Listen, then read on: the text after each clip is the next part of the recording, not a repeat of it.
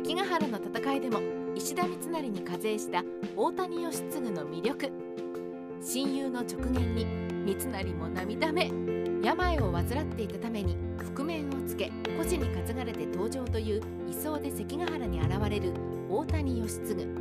石田三成の親友として深く信頼され合戦当日には裏切って襲いかかってきた小早川秀明の軍勢をあわや返り討ちに仕掛けるという奮戦ぶりを見せたもののそこで力尽きもはやここまでと武士らしく戦場に散ります。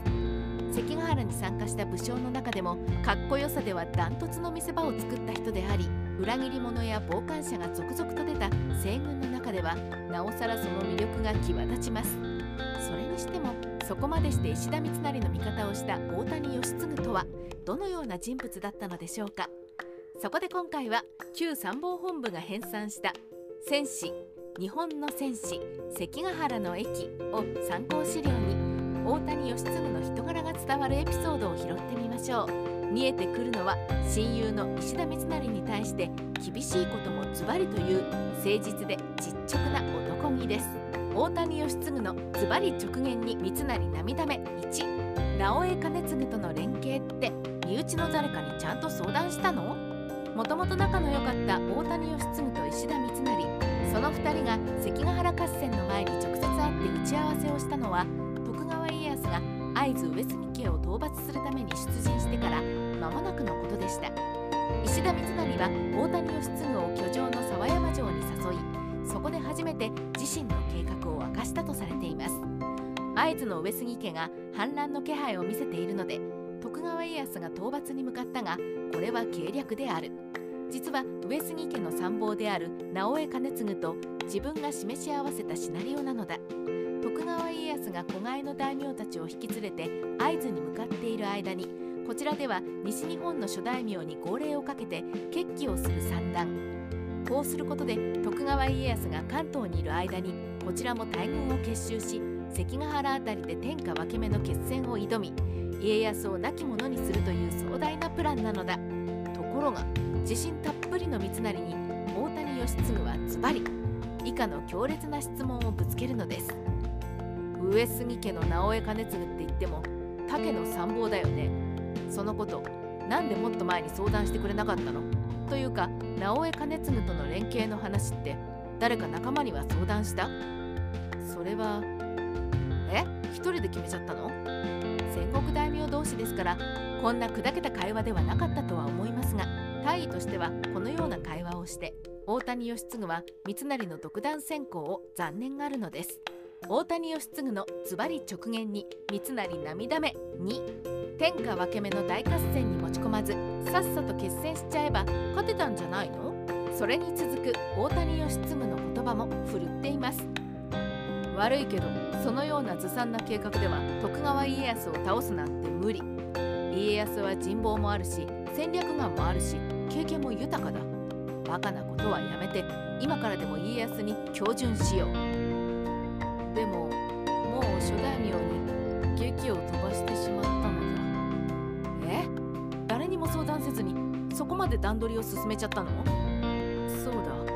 全ては天下分け目の決戦で家康を倒倒すためだ。ここで大谷義継はさらに三成を涙目に追い込む強烈な質問をしています。でもさ直江兼次が会津で挙兵してそれで徳川家康を関東に誘い出しているうちに西軍を結成して合戦に持ち込むという話だけど別に大合戦に持ち込まず会津に向けて出陣したばかりの家康の本体を後ろから吸収してさっさと倒しちゃえば早かったんじゃないの？どうせやるなら素早くそうしていれば今頃我々がすでに勝利者だったんじゃないの？なんで誘い出した家康が東日本で東軍を結集しているまで待ってあげちゃうの？わざわざ天下分け目の大決戦に持ち込まない方が有利だったんじゃないの？そそれは言われてみれば確かに。せっかく家康を陽動することに成功したのに家康がいない間に劇を飛ばして軍団を結集するというのではあまり意味がありません。三成のシナリオのそもそもの問題点をついてしまった義継の一言は実に鋭い大谷義継のズバリ直言に三成涙目。3お前には人望がないから西軍代表は無理。しかしもう家康を関東に追いやってしまったのだ。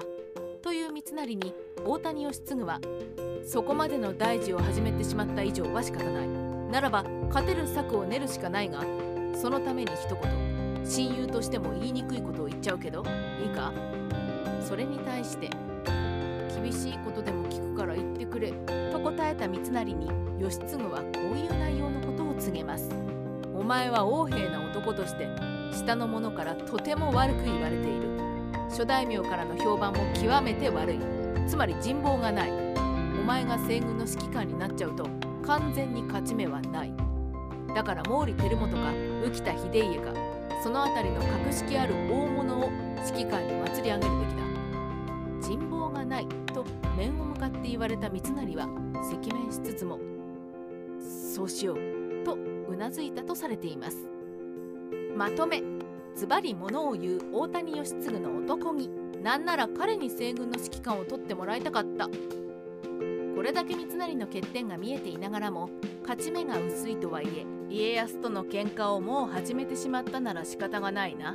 お前に付き合うよとばかりに決起し関ヶ原でも最後まで奮戦を見せた大谷義継ズバリと痛いことを言う率直さを含めなんだか不良漫画の準主人公のような男気を感じませんでしょうか？